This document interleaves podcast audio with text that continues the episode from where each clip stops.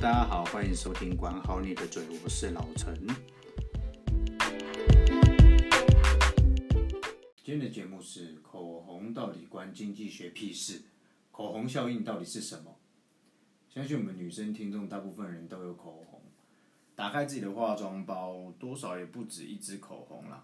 那其实我做过研究调查，最贵的口红，撇开那个镶了好几千颗的钻石、好几百万的那支口红以外，呃，我知道的是娇兰黄金钻石唇膏，一支要价六万两千块美金，干超贵。外壳是用一百一十克的十八 K 金打造，然后它镶嵌了一百九十九颗碎钻，共一百呃共十八颗啦，然后终身免费更换唇膏内芯。干，到底谁要买一根黄金打造的唇膏啊？我真的不懂。另外再来一支唇膏，最贵的也就是三四千块，比如说 Christina 红底鞋出的那一支可以挂在脖子上的女王权杖的口红，那支其实已经算贵了。当然还有其他的香奈儿啊、纪梵希，还有各式各样的品牌。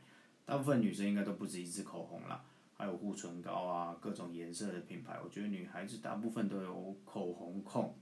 但我觉得超好的啊，我觉得女生涂口红出门本身就是一件超正的事情。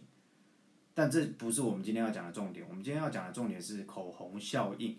到底什么是口红效应呢？基本上就是当经济状况属于大萧条的状态啊，那口红的销量就会增加。这个是经济学的一个理论。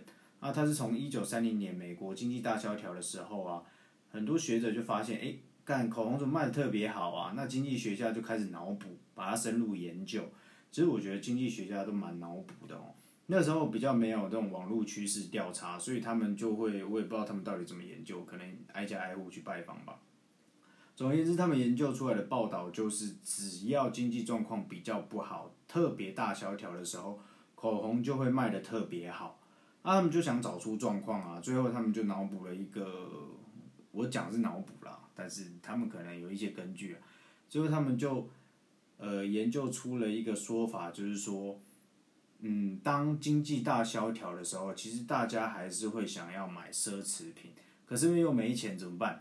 只能往这种比较便宜、比较小的这种奢侈品，比如说口红这一类的，呃，东西去下手。那其实这个说法众说纷纭啊，有一派学者说，其实还好，没有这么明显。就是，总而言之，就是有脑补的学者。被没有脑补的学者，就是两个两边在互相争执啦。